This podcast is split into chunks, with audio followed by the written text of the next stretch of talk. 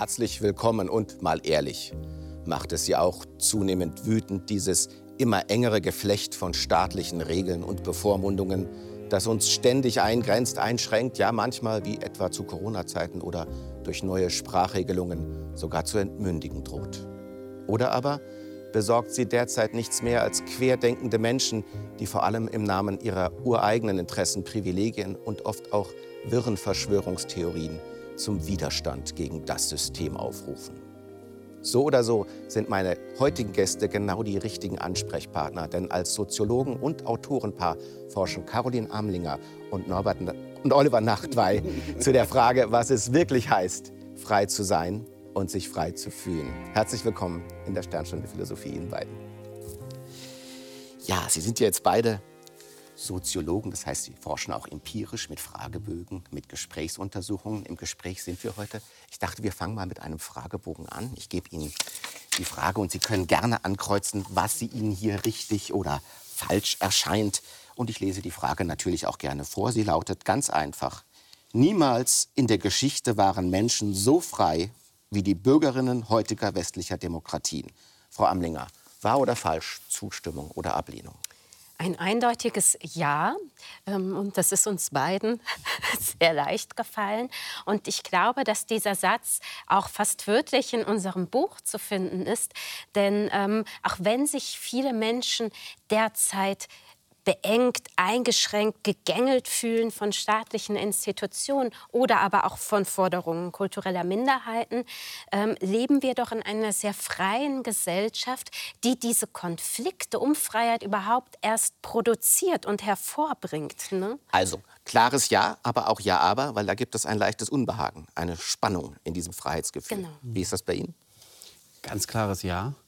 Ähm, man muss natürlich unterscheiden auch zwischen den objektiven und den subjektiven Bedingungen. Als Soziologe bei den objektiven Bedingungen sage ich ja, in fast jeder Hinsicht. Man muss nicht mehr den Beruf des Vaters oder der Mutter ähm, ergreifen.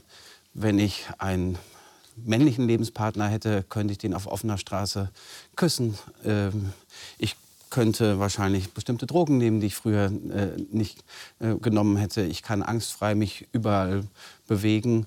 Ähm, meine Frau kann jeden Beruf ergreifen, den, äh, den sie möchte. Alles Dinge, die vor 50 Jahren noch nicht in dieser Form möglich gewesen wären. Allein schon beim Wahlrecht für die Frauen. Oder Sie könnten jetzt auch aufs Amt gehen und Ihr Geschlecht wechseln lassen. Zum Beispiel das auch eine riesige neue Freiheit. Eben. Und dennoch gibt es ja ein großes Unbehagen in der Gesellschaft. Immer mehr Menschen fühlen sich in ihren Freiheitsräumen eingeschränkt, eingegrenzt, teilweise auch gecancelt. Also da gibt es eine Spannung. Die Spannung steht im Zentrum Ihres Buches, mhm. das auch gekränkte Freiheit heißt, in diesem Spannungssinne. Wann ist Ihnen dieses Phänomen zum ersten Mal auffällig geworden und worin zeigt es sich derzeit am deutlichsten? Mhm. Ich glaube, wir haben tatsächlich begonnen, ähm, in den ersten Pandemiemonaten darüber nachzudenken, gemeinsam darüber nachzudenken am Tisch, Küchentisch. Denn da waren wir ja auch sehr eingegrenzt in unseren Bewegungsfreiheiten. Ähm, wir haben die Demonstrationen als Soziologinnen sehr aufmerksam beobachtet, der Querdenkerinnenbewegung. Ähm, ich habe mich in meiner Forschung stärker mit den Diskursen um Cancel Culture beschäftigt. Das heißt, äh, von Menschen, die sich eben eingeschränkt fühlen in ihrem Recht auf freie Meinungsäußerung. Ähm, und da ist uns aufgefallen, dass die Radikalität und auch die Aggressivität, die eigene individuelle Freiheit zur Verteidigung zugenommen hat. Mhm. Und dass das etwas anderes ist, dass das andere Freiheitskämpfe sind als die die beispielsweise das Bürgertum, die Arbeiterbewegung oder auch die Frauenbewegung historisch geführt haben. Also eine neue Form von Widerstand mhm. gegen System, gegen Obrigkeit. Und man kann sagen, die Corona Erfahrung war ein Auslöser dieser mhm. Widerstandsbewegung. Es gibt aber vielleicht noch zwei weitere Aspekte.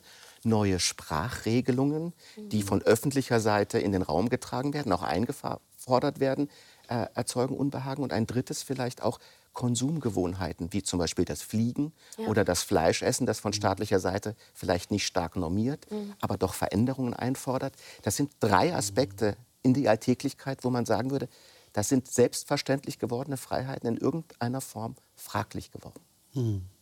Ja, das, das ist ein Teil des sozialen Wandels und dieser soziale Wandel hat sich wie so vieles beschleunigt in den letzten Jahren. Ähm, wir würden es aber auch ein bisschen mit dem sogenannten Tocqueville-Paradox erklären. Also äh, Alexis de Tocqueville, ein französischer Intellektueller, ist durch Amerika gereist und hat die Demokratie beobachtet ähm, und hat eine These aufgestellt, die ganz spannend ist, dass er nämlich gesagt hat, je stärker die Gleichheit zunimmt, beziehungsweise die Unterschiede zwischen den Menschen abnehmen, mhm desto stärker thematisieren sie die noch bestehenden Unterschiede. Weil man sie besser im Blick hat, in Sicht hat. Ja, man hat sie besser im Blick und sie sind überhaupt ein Thema, wenn Sie so wollen, als es noch die, das, die Hausfrauenehe gab oder das sogenannte männliche Ernährermodell, was die Soziologen hatten das in den 50er, 60er Jahren immer noch so betrachtet. Der Mann hat gearbeitet, die Frau blieb zu Hause und sollte auch zu Hause bleiben, um, um Küche und Kinder zu machen. Aber in dem Moment, wo die Frauen auch in den Arbeitsmarkt eintreten und mehr Gleichberechtigung erfolgreich einfordern, sind die bestehenden Unterschiede, zum Beispiel bei der Care-Arbeit oder bei der Entlohnung, viel moralisch fragwürdiger geworden, während man das früher als selbstverständlich hingenommen hat. Also ich verstehe Sie richtig. Gerade der Fortschritt erzeugt neue Unzufriedenheiten, ja. die sich in einem Bereich abspielen, der enger kleiner, differenzierter ist, als das vorher der Ganz Fall genau. war. Jetzt ist es aber doch so, diese Corona-Erfahrung, insbesondere Sie lehren in der Schweiz, Sie sind in Deutschland aufgewachsen, Sie haben beide Perspektiven, das ist ja sehr wertvoll. Das war für viele doch ein Moment, wo man sagen würde, das kann ich so nicht mehr hinnehmen. Das ist eine Einschränkung in ganz private Entscheidungen, der Bewegungsfreiheit beispielsweise, die seltsam ist. Und vielleicht könnte man es auch so fragen, wäre denn eine Gesellschaft eine gesunde, eine lebendige Demokratie, wenn sie ohne Widerspruch auf solche Einschränkungen reagiert hätte.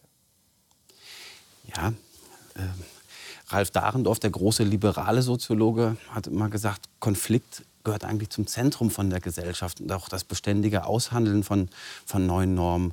Und man kann sich natürlich fragen, ist das denn richtig, wie jetzt von Behördenseite Gendervorschriften entstehen. Aber es gibt ein Bedürfnis in der Bevölkerung, dass sich Sprache auch wandelt. Also ich würde gerne bestimmte Wörter, das zum Beispiel das N-Wort, das, das, das, möchte ich gar nicht äh, äh, verwenden, weil es auch andere Menschen kränkt. Und das ist auch ein verbreitetes Element. Das möchte ich auch meinen Kindern so nicht wei weitergeben. Es gibt Menschen, die das eben als Einschränkung sehen. Aber sozialer Wandel hat auch etwas damit zu tun, dass nicht alle Gruppen immer einer Meinung sind. Und da muss sich auch häufig vieles über Jahre dann einruckeln. Aber wie Sie gerade gesagt haben, wir sehen das als Element des Fortschrittes, dass mehr Menschen in der demokratischen Öffentlichkeit eine Sprecherinnenposition haben. Mhm. Frauen, People, People of Color, generell Minderheiten können auch über soziale Medien am politischen Diskurs partizipieren und fühlen sich weniger eben diskriminiert und nehmen das auch in Anspruch. Mhm.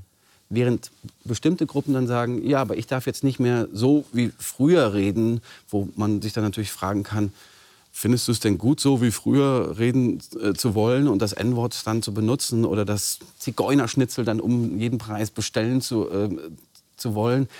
Da, da, verliert man ja gar nicht so viel, sondern könnte eigentlich demokratisch egalitär viel mehr gewinnen. Da gibt es ja jetzt schon zwei Beobachtungen. Die eine ist, auch hier gibt es Fortschritt. Mhm. Und vor allem ist es aber auch so, dass der Begriff dessen, was es heißt, Widerstand zu leisten, ein wenig seine Färbung verändert hat. Mhm. In den 60er, 70er Jahren würde man sagen, Widerstand gegen das System, gegen die Obrigkeit, das war Teil der antiautoritären Bewegung. Das war eine emanzipative Geste, mhm. zu sagen, wir leisten Widerstand. Während, wenn ich Sie richtig verstehe, Sie sagen, der heutige Widerstand hat nichts Emanzipatorisches in diesem Sinne. Also nicht der Widerstand an sich, sondern den, den wir beobachtet und untersucht haben, weil uns das selbst eben als Soziologinnen stark irritiert hat, ne? dass ähm, teilweise ähnliche Forderungen, eine ähnliche Protestkultur, die Patsche-Flaggen waren sichtbar ähm, auf den Querdenken-Protesten, dass es ähm, rein äußerlich phänomenologisch den alten sozialen Bewegungen sehr ähnlich war.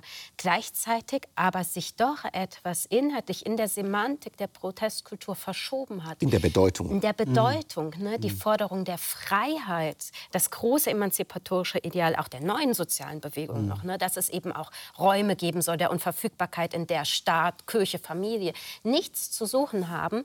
Das bekam hier aus unserer Sicht nicht nur eine aggressive, sondern auch eine leicht autoritäre Note, weil einfach in dem Protest jegliche Form von gesellschaftlichen Übereinkünften, Normen, in diesem absoluten Recht auf Widerstand über Bord geworfen wurden. Und das hat uns sehr bedenklich gemacht, aber auch neugierig, um noch mal hineinzuschauen, okay, welche Menschen demonstrieren denn dort eigentlich? Was sind deren Anliegen?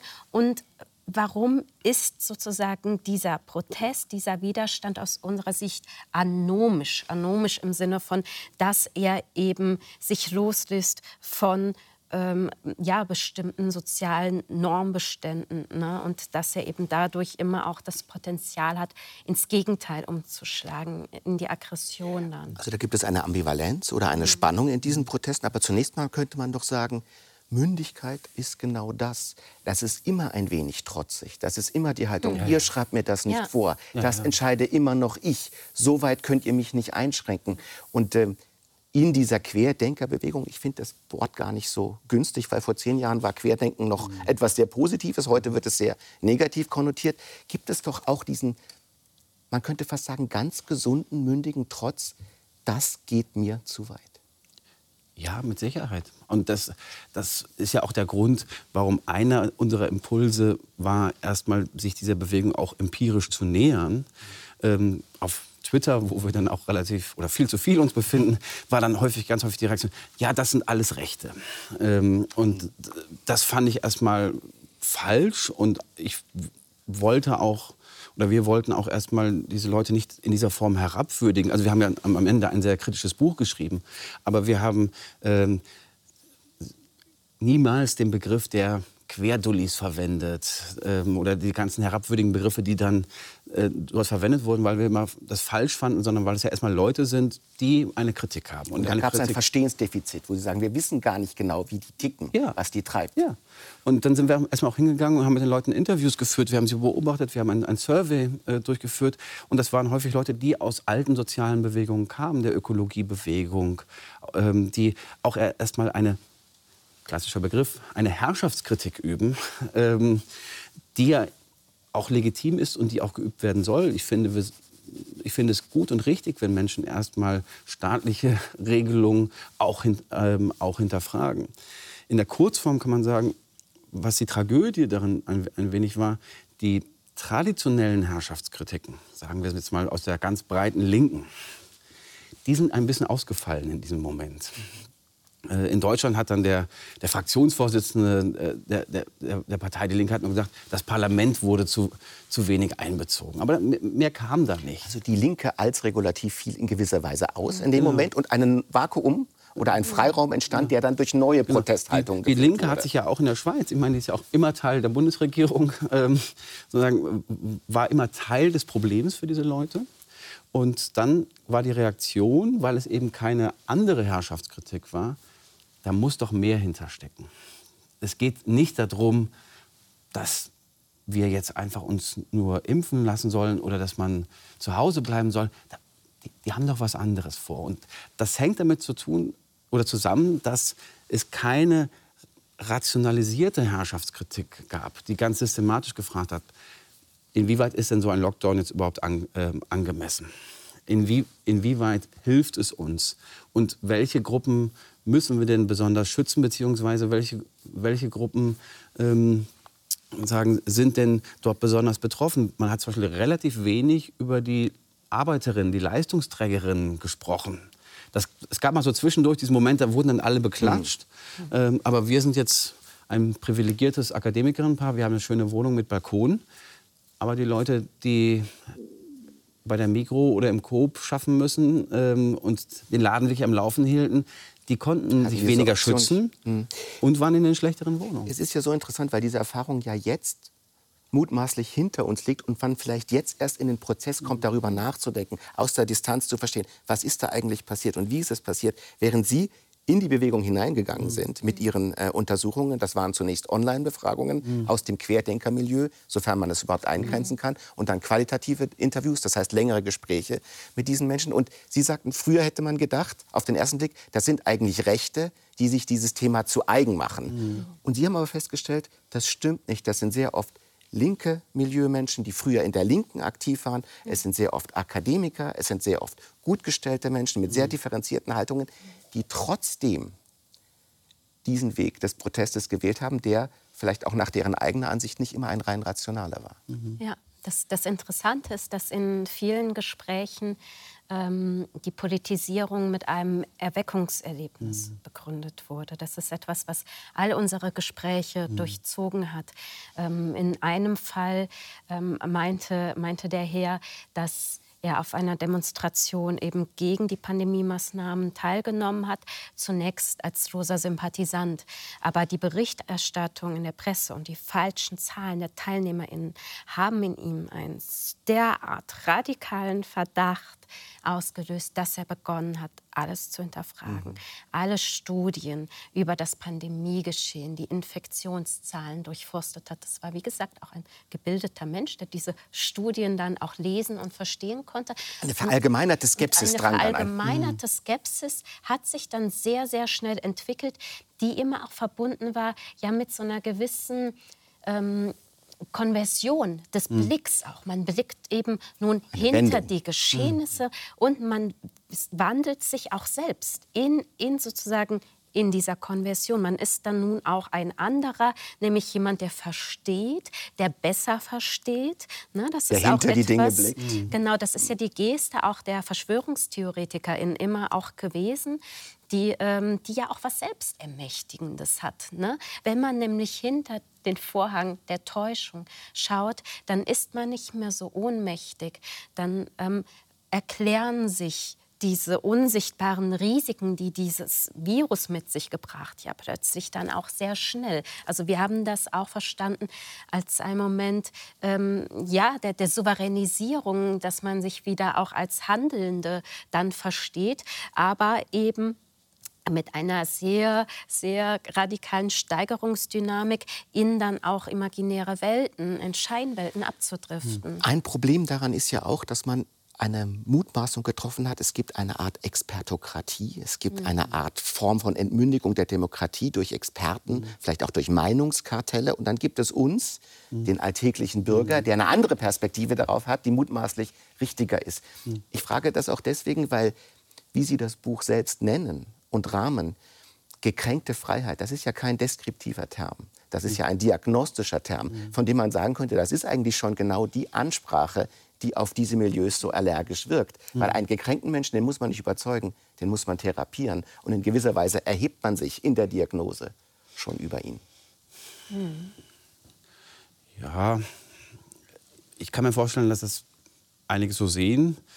Ähm, für uns war es jetzt erstmal der, der soziologische Zugriff, also wie, wie, wir über diese verschiedenen Phänomene nachgedacht haben, die jetzt erstmal nicht verkoppelt miteinander waren, sondern wir haben gesagt, was, oder wir haben wirklich darüber gesprochen, was, was ist denn mit dem Intellektuellen, der sich gerade über die Gendernormen wirklich aufregt und nicht nur aufregt, sondern der, den das wirklich anfasst, der da gar nicht von loslassen kann. Und auch mit den äh, Pandemiegegnerinnen oder Maßnahmengegnerinnen. Also die Person, von der du erzählt hast, das, das war wirklich ein Ingenieur. Am Ende des Interviews kam aber raus, der hat dann bei sich dann am Invektiven, ein Pferde, Pferdeentwürmungsmittel bei sich im Garten dann äh, angelegt und gesammelt, äh, um sich dann selbst zu, also selbst zu therapieren. Also da, da, da gab es so einen richtigen Drift und das war, das war dieses Moment, was wir gesehen haben. Viele Leute sind in diesen Drift gekommen und haben gedacht, was hat sie zu diesem Drift bewegt? Und das war jetzt erstmal diese, dieses Moment der gekränkten Freiheit. Und deshalb wollen wir es eigentlich eher als analytischen Begriff mhm. verstehen, nämlich was, was hat diese Menschen, die erstmal ja häufig Angehörige der Mittelschicht waren, dem, alles Demokratinnen, sie verstehen sich alle als Demokratinnen, gar nicht rechts in diesem Sinne. Äh, was war das auslösende Moment, wo sie, wenn man das, dieses Wort Drift nimmt, angefangen hat, aus der Kurve zu tragen. Und ich komme vom Dorf und da fährt man manchmal auch schneller aus, aus der Kurve. Aber irgendwann weiß man, man lenkt gegen und geht auch mal vom Gas. Ja. Und unser Eindruck war, die Personen, mit denen wir gesprochen haben, die sind in dem Moment, wo sie Widerstand erfahren haben in der, Gegen in der Gesellschaft oder auch von anderen, sind die nicht vom Gas runtergegangen, sondern haben noch mal draufgetreten. Mhm. Und sind dann in eine Schleuderdynamik genau. geraten. Und, und, deswegen war für uns ähm, auch der Begriff der Kränkung äh, ganz, ganz hilfreich. Ne? Mhm. Weil, weil die Kränkung ja etwas ist, was zunächst reaktiv ist, was auf eine äußere Situation mhm. dann entsteht und was immer diese Dynamik hat der, der der Beschleunigung, aber auch der Selbstverhärtung. Ne? Und dass gerade die Freiheit, dieses affektive, emotionale Reibungspotenzial für so viele hat. Ne? Mhm. Und ähm, wir möchten aber eben Kränkung auch gar nicht in einem psychopathologischen Sinn verstehen, sondern ähm, als Soziologinnen, ne, dass es bestimmte soziale Strukturen gibt, die eben objektiv diese Kränkung auch auslösen. Ähm, ob man nun dann aufs Gas drückt und sich aus der Kurve tragen lässt, ist noch mal eine andere Frage, die wir als Soziologinnen nur sehr begrenzt mhm. beantworten können. Mhm. Dieser Begriff der Drift, der ist ja sehr interessant. Der ist für Personen und Persönlichkeiten interessant. Und wir alle haben in diesen letzten drei Jahren Menschen kennengelernt, die sich in irgendeiner Weise stark verändert haben und wo sich diese Veränderung auch beschleunigte und intensivierte. Es trifft aber auch auf ganze Gesellschaften zu. Und die Tradition, in der Sie arbeiten, das ist die Tradition der Frankfurter Schule oder der kritischen Theorie, die gibt es jetzt seit 100 Jahren. Mhm. Es gibt auch das Institut für Sozialforschung, an dem Sie selber, bevor Sie in Basel begannen zu unterrichten, mhm. äh, ähm, äh, lange geforscht haben. Die hat sich vor allem auch eine Driftfrage gestellt, mhm. nämlich die Frage, wie es in den 1930er und 40er Jahren zu einer Drift in totalitäre Gesellschaften mhm. gekommen ist. Theodor W. Adorno ist einer der Vordenker mhm. äh, dieser Schule. Sie beziehen sich auf seine Studien in ihrem Buch insofern, als Theodor W. Adorno in den 40er Jahren eigene Studien dazu gemacht hat, was für charakterliche Merkmale es begünstigen, mhm. dass Menschen die eigenen Freiheiten aufgeben, um sie in totalitären Sehnsüchten aufzulösen. Das nennt er den autoritären Charakter. Und er stellt da gewisse Fragen, die sie in gewisser Weise erneuern. Das heißt, sie versuchen rauszukriegen, wie ist denn die Drift in der Gesellschaft derzeit und ist das vielleicht eine ähnlich antidemokratische Drift wie in den 40er Jahren oder vielleicht eine ganz andere. Ja, das Interessante war ja eigentlich, ähm, dass diese Studie im US-amerikanischen Exil durchgeführt wurde durch ein ganz großes Forscherteam. Und man zielte auch hier nicht unbedingt an die, auf die gesellschaftlichen Ränder. Man hat zwar ehemalige Kriegsteilnehmer befragt oder auch Gefängnisinsassen, ähm, aber vor allen Dingen auch ähm, weiße Angehörige der Mittelschicht, die auch in den USA geboren wurden. Und eben herauszufinden, wie stark deren antidemokratisches Potenzial ist, ihre Neigung eben zum autoritären Denken. Und das hat man auf eine damals sehr innovative Weise mhm. eigentlich gemacht. Man ist nicht direkt gefragt hat, sondern genau. indirekt. Genau, ne? es gab einen Fragebogen, der, der abwich von üblichen Meinungsforschungen, der eben solche Fragen beinhaltete, wie oder Aussagen, zu denen man zu oder abstimmen konnte, wie ähm, sollte Homosexualität unter Strafe gestellt werden. Und das wirkt heute. Ich habe hier zwei Fragen ja, mitgebracht, die sind gerne. so aktuell, ja. auch für unsere Zeit, mhm. dass ich sie Ihnen gerne ja, stellen würde. Und bitte beantworten Sie sie so ehrlich wie möglich. Die erste Frage lautet: äh, Aus diesem Fragebogen in den 40er Jahren äh, von Adorno. Viel stärker als die meisten Menschen erkennen, wird unser Leben durch Verschwörungen bestimmt, welche die Politiker insgeheim aushecken. Damals gefragt. Was würden Sie sagen? Stimmt das oder nicht? Nein. Ähm, nein. Aber hätte, hätte man sozusagen die, die StudienteilnehmerInnen der Quellenlenkerinnen-Studie gefragt, dann äh, würden die Ergebnisse klar Wir, wir haben Sie das sehen. gefragt. Genau. Wir haben Sie das genau gefragt. diese Frage gestellt. Oder äh, ganz ähnlich. Ganz ähnlich. Ja. Und da würden Sie wahrscheinlich bei diesem Charakter, den Sie identifiziert mhm. haben, sagen, ja, natürlich, das stimmt. Mhm. Und so ein Charakter würde beispielsweise die letzten zwei Wochen die Zeitungen in der Schweiz aufgeschlagen haben. Da gibt mhm. es die Corona-Leaks-Affäre, da gibt es einen Bundesrat, der mit einem Medienhaus mutmaßlich zusammengearbeitet hat. Und dann würde ich sagen, ja, das ist ja genau das, wovon wir reden. Das ist genau das, was eigentlich passiert. Das heißt, es gibt ja auch immer wieder in der medialen Berichterstattung Anker oder ja. Köder, an die man da andocken kann. Mhm.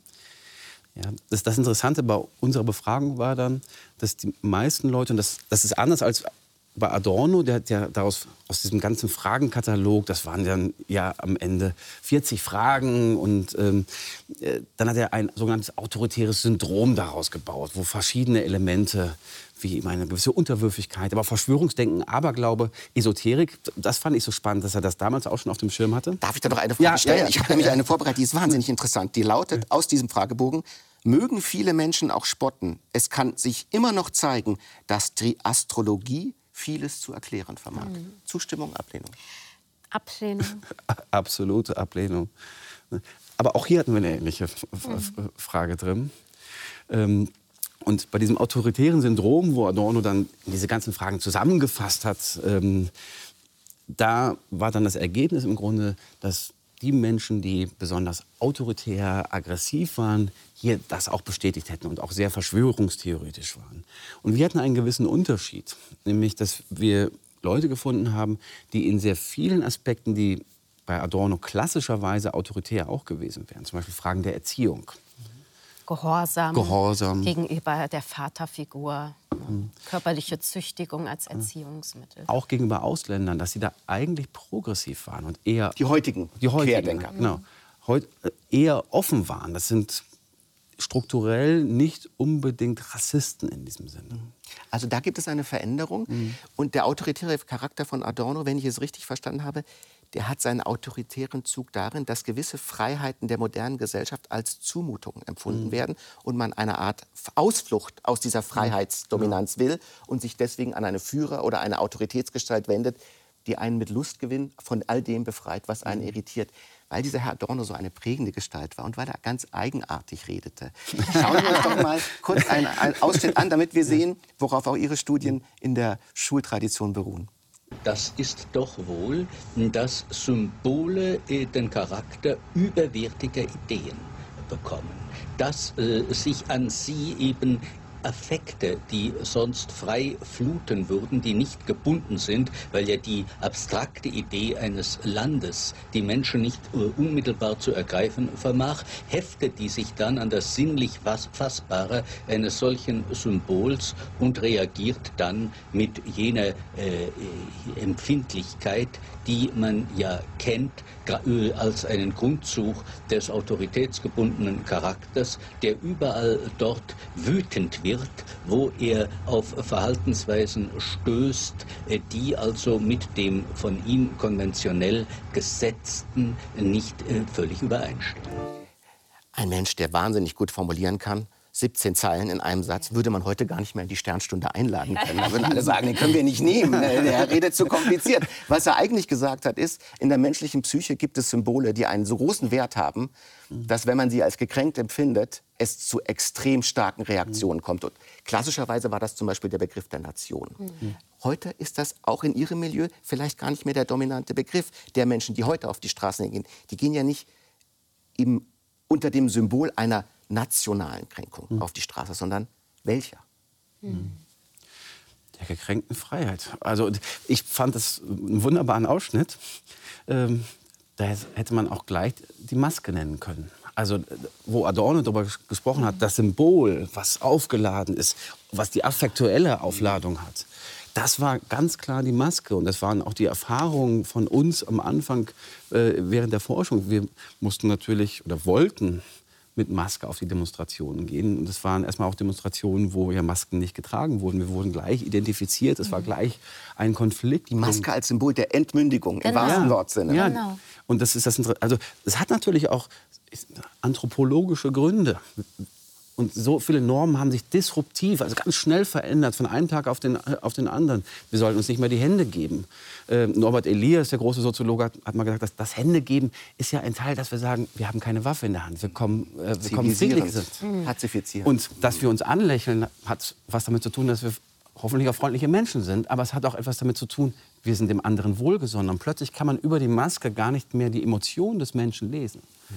Ähm, also das heißt, alles, was sich in dem Moment äh, abgespielt hat, war ein, ein Moment der wahnsinnigen Bef Befremdung für diese Menschen und war eben ein, ein Moment der Entmündigung, weil sie gesagt haben, ich kann ja selber beurteilen, ob diese Person gefährlich ist oder, ähm, oder nicht. Und es schreibt mir vor, wie ich mich gegenüber meinen Liebsten, meinen Freunden im Alltag verhandeln kann.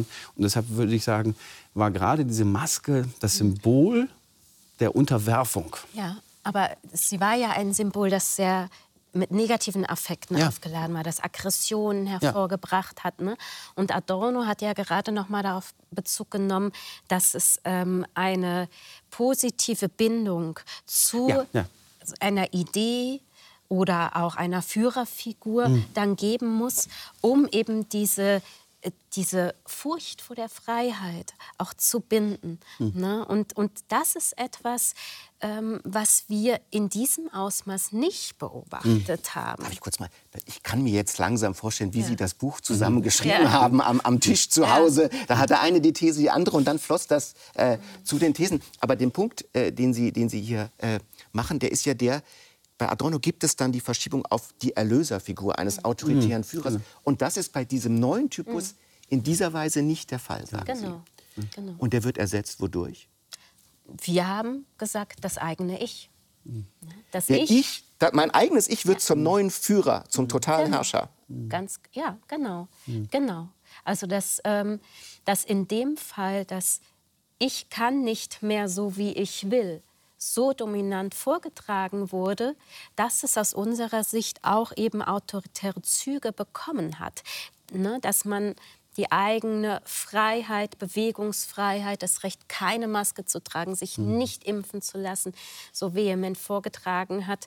Ähm, ja, dass es einen bedrohlichen, bedrohlichen Anstrich dann auch bekommen. Jetzt habe ich mal eine Frage, weil das ja begrifflich schwierig wirken kann. Wie kann sich denn ein Mensch, der nur seinem eigenen Ich gehorcht, unfrei fühlen. Ja, hier kommen wir zu den spannenden ja. Unterschieden vielleicht auch noch mal, weil Adorno und Co., also die Berkeley-Gruppe, waren ja auch viele Autoren dabei, die dann nicht mehr genannt wurden. Adorno hat dann den ganzen Ruhm ähm, äh, bekommen, aber es war dann ja auch Else Brunswick dabei, ne, äh, Else Frenkel Brunswick. Ähm, das Institut für für Sozialforschung, sollte ich sagen, war damals in den USA aufgrund genau. der politischen Situation und hat dort Projekte angeworben, genau. die sie mit Universitäten gemeinsam durchgeführt haben, wie zum Beispiel diese Studie mit der Universität Berkeley. Genau. Und ähm, eine der wichtigen Figuren, die auch ein bisschen vergessen wurde, war ja Erich Fromm. Ne? Und der hat genau dieses, äh, sein berühmtes Buch heißt auf Deutsch Furcht vor der Freiheit, heißt aber auf Englisch Escape from Freedom, also die Flucht aus der, aus, aus der Freiheit. Und, und vor allen Dingen Fromm, die haben es herausgearbeitet und sie haben gesagt, das ist die Sozialisation. Und ich, ich, ich komme gleich den Bogen zu Ihrer Frage. Und, aber das war auch für Adorno immer der Ausgangspunkt. Deshalb war es vielleicht in den 30er und 40er Jahren gar nicht so ein Drift, sondern ein stärkeres Strukturmoment. Und das ist wichtig. Mhm. Insofern, weil Adorno und Fromm gesehen haben, die Menschen wurden ganz anders autoritär erzogen. Sie wurden aber auch im Betrieb viel autoritärer Arbeitsprozesse waren hierarchischer. Ja, da gab es einen Vorarbeiter, da gab es ein Fließband, da wurde rumgeschrien. Das war einfach eine sehr starke Kommandogesellschaft. Die Weimarer Republik oder alle Gesellschaften waren viel stärker militarisiert, viel stärker hierarchisch, auch symbolhaft aufgeladen. Mhm. Und jetzt haben wir Gesellschaften, wo der Prozess der Individualisierung viel stärker fortgeschritten ist. Man ist, ist gar nicht mehr so stark eine, eine Vaterfigur, an einen strengen Lehrer, an, an diese äh, hierarchischen Normen gebunden, sondern das Ich steht im Vordergrund. Du selbst kannst alles kannst alles schaffen. Und das wird eben aber dann auch zum Problem. Ne? Ja. Denn dann muss ich es auch schaffen. Es hatte ja damals auch eine mhm. Entlastungsfunktion, dass man im Zweifel den Staat, das Kapital oder den Chef beschuldigen mhm. konnte. Wir konnten schuld sein. Mhm. Genau, ja. wenn man eben ähm, gefeuert wurde ähm, oder das Gehalt so gering war. Und, und heute ist es in der Regel so, dass wir als Individuum adressiert werden in unserer Leistungs Hilfsbereitschaft, dass ähm, Krankheit eben ein persönliches Versagen ist, dass Übergewicht. Man ist schuld, Faulheit wenn man Krebs bekommt, weil man keine Prävention gemacht ganz, hat. Beispielsweise. Ganz genau, ganz ja. genau. Also das Individuum ist sehr stark aufgeladen mit Wünschen, aber auch mit Pflichten. Und das führt aus unserer Sicht ja zu einer Spannung, die nur schwer auszutragen ist, weil diese Forderungen, die man ja auch an sich selbst hat. Wir wollen uns ja frei und authentisch gestalten und möchten unser Leben auch im Job selbst verwirklichen. Ähm, die lassen sich aber kaum realisieren, denn, denn die, die Herrschaft, die damals so mhm. sichtbar war, ne, mhm. wirklich dann durch die Figuren, durch, die, durch mhm. den Chef, den Vorgesetzten, mhm. das existiert in, in dem Ausmaß nicht mehr. Aber dennoch sind wir in einem Wettbewerbssystem, beispielsweise wenn wir im Bereich der Arbeit bleiben, sind wir in einem Wettbewerbssystem gefangen, das uns permanent zur Aktivität, zum mehr tun, mehr machen ne, und so weiter dann, dann fordert. Und da ist dann auch nicht mehr so viel mit Selbstverwirklichung. Mit Selbstverwirklichung. Ich glaube, wir könnten jetzt die Gelegenheit nutzen, weil wir die Veränderung von der Entlastung zu einem totalen Führer, mhm. zu der neuen Belastung durch das Ich-Ideal. Mhm. Sie haben sie ja schon mhm. genannt. Wir hatten kürzlich äh, die Psychoanalytikerin Isolde Charim äh, in der Sternstunde, mhm. die äh, von einem neuen objektiven Narzissmus sprach, auch in mhm. der Arbeitswelt. Und das ist sehr anschlussfähig an das, was Sie gesagt haben, wie ja auch die Psychoanalyse innerhalb der kritischen Theorie, in der Sie arbeiten, immer eine Rolle spielte. Deswegen schauen wir uns kurz diesen Ausschnitt an. Und das ist das Neue, und zwar das wirklich ganz Neue, der Gesellschaft, dass wir heute in der Gesellschaft einen objektiven Narzissmus finden, der nicht aus der Psyche des Einzelnen kommt, sondern in den Konkurrenzverhältnissen selber stattfindet. Und zwar wie? Durch Rankings, durch äh, das Zählen von Likes, Klicks und so weiter. Also es gibt die ganzen Tabellen, es gibt eine ganze Quantifizierung von Einzigartigkeit eigentlich. Und was jetzt passiert ist, also da werden, das sind narzisstische Skalen. Um die ringt jetzt jeder. Ja? Jeder, ob er möchte oder nicht, muss dem nachlaufen. Jeder möchte, muss oder möchte mehr Likes haben, möchte besser, der Bessere da sein. Und jetzt kommt das, was ich wirklich ein perfides Versprechen dieser narzisstischen Gesellschaft nennen würde. Es ist perfid, weil es sagt, wenn du der Erste bist, wenn du sozusagen die meisten Likes hast, dann kannst du der Konkurrenz entgehen. Dann wirst du einzigartig. Dann bist du nicht mehr, dann beziehst du deinen Wert nicht mehr aus der Situation, dass du besser als ein anderer bist, sondern dann bist du sozusagen gerettet. Für die Rettung war früher Gott zuständig. Heute soll es der Erfolg sein, der erste Platz, in dem man dann nur noch sich selbst ist und nicht mehr in Konkurrenz mit anderen. Das ist ja deswegen besonders schwierig, weil es nur einen ersten geben kann mhm. und Zehntausende, Zwölfte, Fünfzehnte, Achtzehnte. Das heißt, ist da schon die Unzufriedenheit, die Wut und die Kränkung in diese Dynamiken eingeschrieben? Die Kränkungsanfälligkeit ist damit mit eingeschrieben. Nämlich, Caroline hat es ja gerade gesagt, wir sind in einem System aus lauter Anrufungen, das uns mitnimmt und sagt, mach dich besser, optimi optimiere dich, stehe nie still. Du bist auf dieser Rolltreppe, die nach unten fährt und du musst nach oben laufen. Du musst dich beschleunigen, du musst dich, du musst dich verbessern, du musst dich vermessen. Und da kann es keine Unterbrechung geben. Beziehungsweise, wenn man nicht ganz oben ist, droht man abzusteigen in, den Bewertungen, in den Ranking. Und das heißt, man ist, man ist im Grunde strukturell vulnerabel. Man ist verletzlich, verletzlich da, äh, da drin. Und, Karin hat es vorhin gesagt, man sollte die alten Arbeiterinnenmilieus nicht unbedingt glorifizieren im Nachhinein. Aber es waren auch wie die Kirchen, es waren immer kollektive Institutionen von, Verletz von Bearbeitung von Verletzungen. Man konnte sagen, der Chef war scheiße, äh, man, konnt, man, konnte dann auch mal sagen, die, die, Kollegen haben mich genervt, aber es waren Elemente von Solidarität, es waren Elemente von Schuldabwehr, das war dann die mhm. Kirche. Aber jetzt sind wir mit unseren Erfolgen, aber vor allen Dingen mit unseren Verletzungen immer ganz allein. Das darf ich kurz noch einhaken. Das Interessante ist nämlich in dem Fall auch, dass ähm, der Erfolg hier eben ja, sich aus sich selbst herausschöpft. Er wird selbstreferenziell. Ne? Erfolg hat, wer erfolgreich ist bereits. Und mhm. damit wird das ganze Leistungsversprechen, mhm. mit dem wir ja erzogen worden sind, ne? Mhm. dass wenn wir investieren in unsere Bildung, dann auch einen bestimmten Erfolg, Ertrag, eine bestimmte sichere Anstellung, einen sozialen Aufstieg genießen können. Dieses Versprechen wird brüchig und stattdessen orientieren wir uns eben an diesem Erfolg, der irgendwie voraussetzungslos ist. Ne? Scheint. Ja, muss man genau. sagen der, der scheint, ne, der zumindest aber nicht mehr rückgebunden ist an den individuellen Aufwand, an die individuelle Leistung. Das, die garantiert nicht mehr zwangsläufig, dass man auf die Position 1 vorrutscht. Obwohl, und das ist das perfide, würde ich jetzt in dem Fall sagen, ähm, ähm, dieses Leistungsversprechen noch sozial sehr, sehr wirkmächtig ist. Mhm. Ne? Wir leben ja in einer Gesellschaft, die uns permanent sagt, wenn du nur genug tust, dann schaffst du es auch. Das ist in den US-amerikanischen Gesellschaften noch sehr viel ausgeprägter durch den American Und da gibt es eine Unwucht. Einerseits mhm. Leistung und Erfolg sind nicht mehr aneinander gebunden, aber der Leistungsdiskurs, der uns mhm. sagt, wenn du dich anstrengst, genau. der ist noch intakt. Genau. Was ja interessant war in Ihren Untersuchungen, ist, dass viele Menschen aus diesem Querdenkermilieu, aus diesem neuen Protestmilieu, das aufweisen, was sie einen biografischen Bruch nennen. Das heißt, Sie haben auch in, in einem Aufstiegsversprechen beruflicher Bildungsart eine Kränkung erfahren, indem Sie gemerkt haben, das Versprechen gilt vielleicht für manche, aber für mich hat es jetzt nicht gegolten. Ich bin davon enttäuscht worden. Wie ist das wichtig für die Protesthaltung? Weil man könnte ja sagen, es gibt überhaupt keinen Menschen, den ich kenne, der 50 Jahre alt ist, der nicht schon gekränkt wurde durch seinen beruflichen Alltag. Das ist ja eigentlich eine generalisierte Erfahrung, die nicht bei jedem das auslöst, was es bei den Querdenkern auslöst. Mhm. Ja, das ist eine interessante Beobachtung, die tatsächlich auf sehr viele zutrifft. Ne? Ähm, und ähm, hier ist es spannend, nochmal zu sehen, dass wir vor allen Dingen mit Menschen gesprochen haben, die aus Sozialmilieus stammen, ähm, für die eben so normative Grundvorstellungen wie Hedonismus, Selbstbestimmung, Selbstverwirklichung sehr wichtig sind.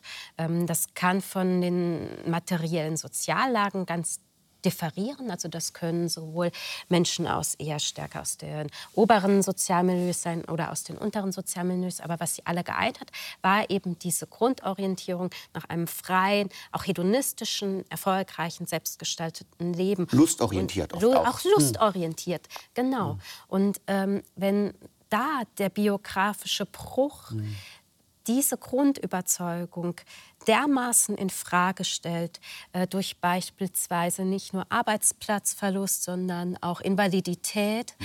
weil es eben auch bei einigen ähm, werden die Menschen nicht nur mit einer ökonomischen Prekarität dann konfrontiert, sondern das gesamte Selbstbild wird in Frage gestellt. Und es war auch sehr oft so, dass sich die Personen ähm, in den sozialen Beziehungen verkleinert haben. Das heißt, die sozialen Kreise sind zusammengeschrumpft. Manche haben ihre Wohnungen nicht mehr verlassen, haben nur noch Kontakt zu den eigenen Kindern. Ne? Das heißt, es kommt hier zu einer Isolation ähm, und damit auch zu einer völligen Selbstbeschäftigung mit sich selbst. Und eine Anfälligkeit ja. für gewisse Informationsmedien genau. in dieser Einkerkerung. Genau. Man könnte ja sagen, früher sind solche Menschen in die Kirche gegangen, in die Gemeinde, vielleicht in den Sportverein mhm. oder in die Gewerkschaft, mhm. um dieses Schamgefühl das Sie genau. selber empfinden, in irgendeiner Form abzudämpfen. Und heute ist das zu einfach. Gehen Sie ins Internet und radikalisieren sich? Ja, aber es ist wirklich genauso, wie Sie es auch formuliert haben. Ich, ich, ich bin mal so ein bisschen unglücklich über diese, diese Frage, ist das Internet an der Radikalisierung schuld? Und ich muss dann mal entgegnen, soziologisch kann ich dem nicht so ganz zustimmen, sondern ich würde sagen, im Internet finden Menschen, die bereit sind, sich zu radikalisieren, die Informationen oder diese, diese Typen von Fake News, die sie die, nach denen sie suchen. Und die hat man vielleicht früher auf dem Dorf, wo man auch dafür bereit gewesen wäre. Aber da gab es dann eben halt nur Kirche, Stammtisch ähm, und noch ein paar andere Dinge. Die hat man da nicht gefunden. Aber jetzt können sie auf der gesamten Welt das relativ schnell dann, dann finden. Und deshalb ist natürlich das Internet eben als globaler Informationsraum dafür dann schon auch ein Treiber. Hm. Jetzt sind wir, glaube ich, schon ein bisschen weiter, den Untertitel einholen zu können, Aspekte des libertären Autoritarismus. Das Libertäre heißt, es geht nicht mehr um ein liberales Verständnis von freiheitlicher Gemeinschaft oder Gesellschaft, mhm. sondern das Ich wird gekränkt durch jede Form der Zumutung durch äußere mhm. Normen, weil es sich selbst verwirklichen will. Mhm. Autoritär ist es, weil es sich selbst als Autorität absolut setzt mhm. und keine andere mhm. mehr zulässt.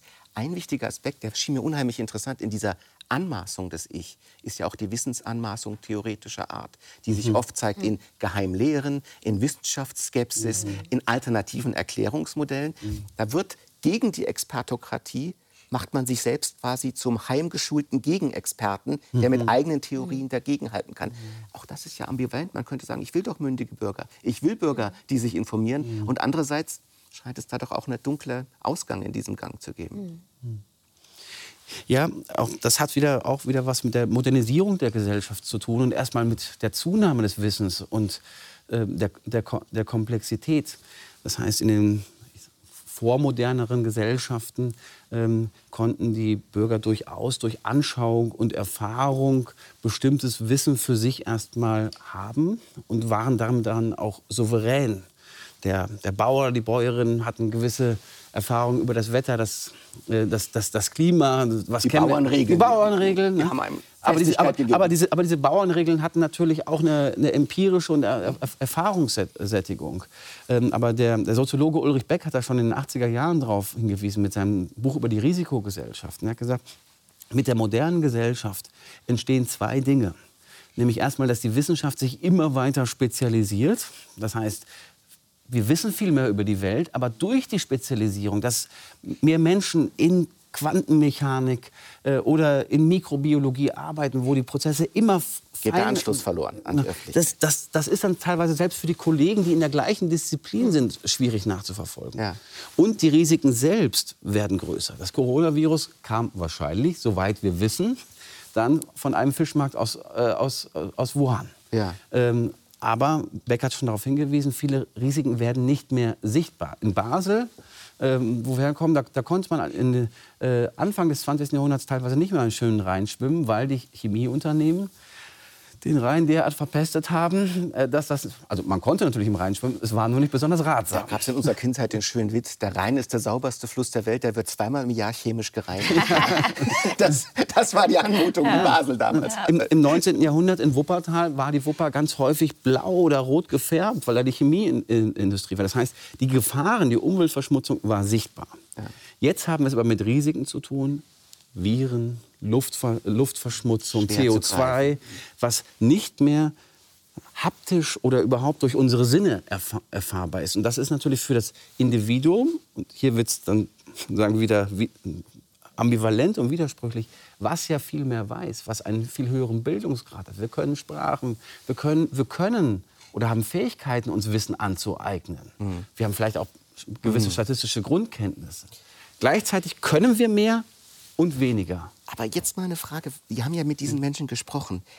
Wie argumentativ sind Sie in diesen Situationen zu der Vermutung, du glaubst doch jetzt nicht ernsthaft, dass du der Alleschecker bist, der alles begriffen hat, was niemand äh, anders begriffen hat aus deinem kleinen Internethäuschen, mhm. in dem du googelst. Sind da Prozesse, dass man in diesen Personen, wenn man sie spricht, überhaupt noch die inneren Widersprüche spürt? Oder sind sie gleichsam immunisiert für die offenbaren Widersprüche, die ihre eigene Theorie beinhaltet? Ja, ich, ich glaube, dass Sie da einen ganz wichtigen Aspekt ansprechen, nämlich dass, dass man die eigenen inneren Widersprüche ausblendet in diesem großen Monolog, der oft in den Gesprächen einem entgegengebracht wurde, in denen ganz verschiedene Verschwörungstheorien, die sich selbst auch widersprochen haben, miteinander kombiniert wurden.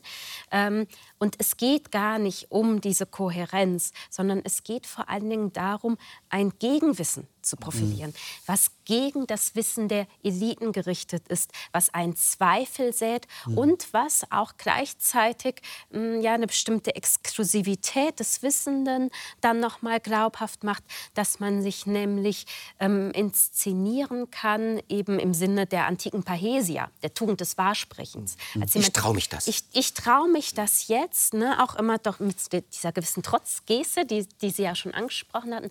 Ich traue mich jetzt, die Wahrheit auszusprechen. Aber was diese Wahrheit letztlich ist, das ist, das ist egal.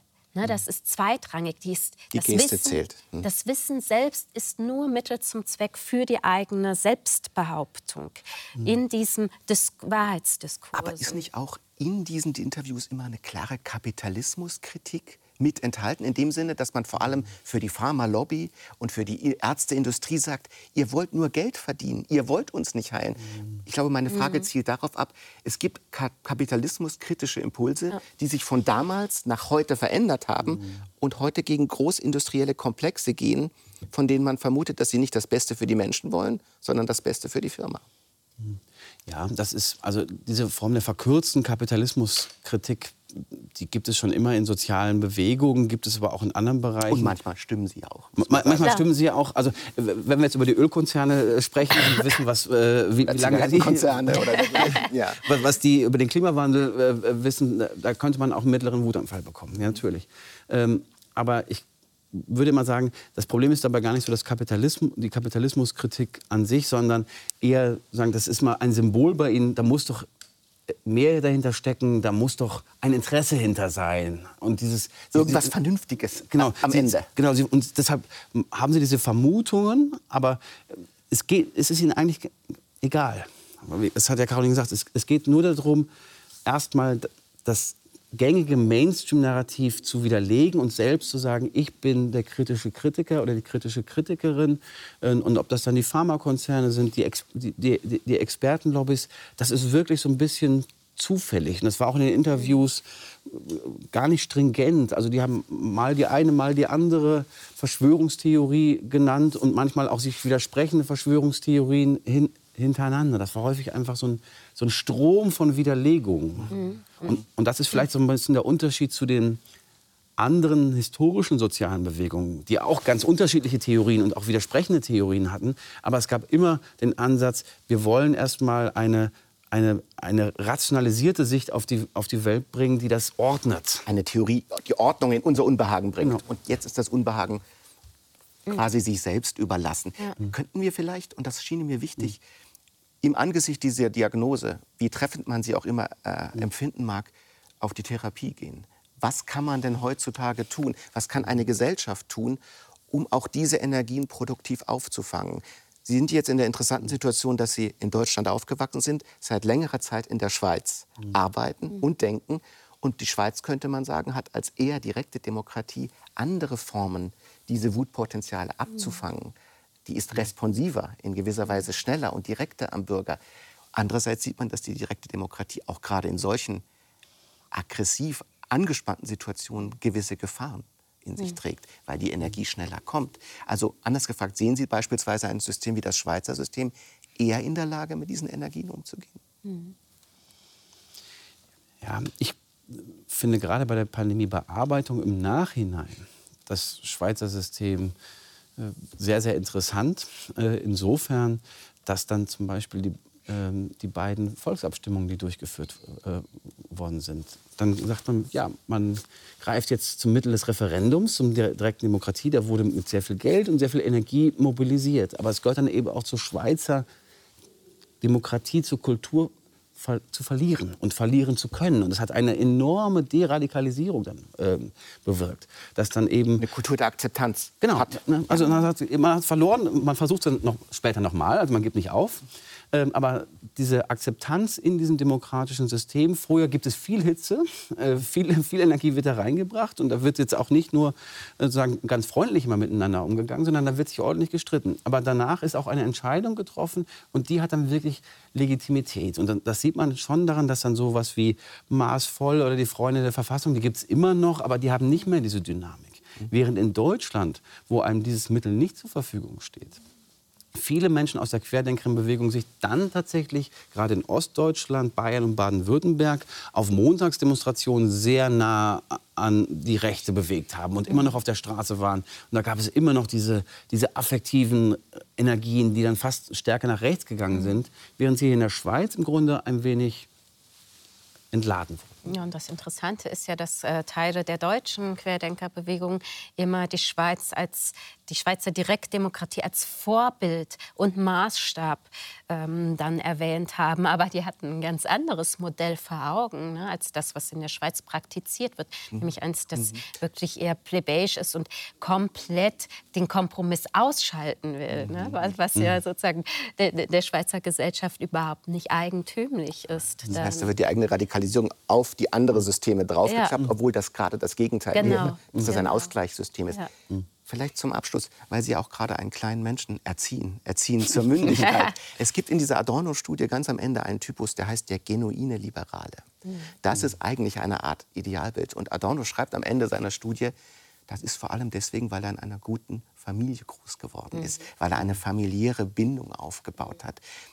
Ist denn es zu kurz gedacht, wenn man denkt, vor allem in familiären Bindungen und Zusammenhängen werden Tugenden eingeübt? die einen davor bewahren, in diesem Sinne ein autoritärer zu werden. Hm. Ja, ich glaube, dass die Familie in, in diesem Fall tatsächlich auch wieder mit Adorno gesprochen, ein Symbol sein könnte. Und zwar ein Symbol für Gesellschaft, mhm. für das Eingebettetsein in soziale Zusammenhänge, in denen Freiheit, das Ausagieren der eigenen Freiheit, gerade von kleinen Kindern, hm. immer wieder mit Beschränkungen und Abhängigkeiten kommt. Weil so ein Fünfjähriger ist ja der Wutbürger schlechthin, nicht wahr? Genau. Wenn man genau. Nein sagt, dann flippt er aus. Äh. Genau. Ja, unser nicht so, ne? Ja, unserer nicht. Ne? Aber in der Regel, ja, in der Regel, ja. in der Regel ist das so. Ne? Und dass da die Familie in dem Fall ein Ort ist, zu sagen, um sozusagen der Wut auch Raum zu geben, aber auch zu sagen, nein, so nicht. Du musst dich jetzt zurückstellen und die Bedürfniserfüllung wird sozusagen in dem Miteinander austariert. Hm. Ist interessant, weil Sie beide ja in gewisser Weise auch bekennende Linke sind äh, oder sich dieser, dem linken Denken in gewisser Weise verpflichtet fühlen. Man würde sagen, gerade der Appell an die Familie ist ja eher ein wertkonservativer, eher ein rechter Appell.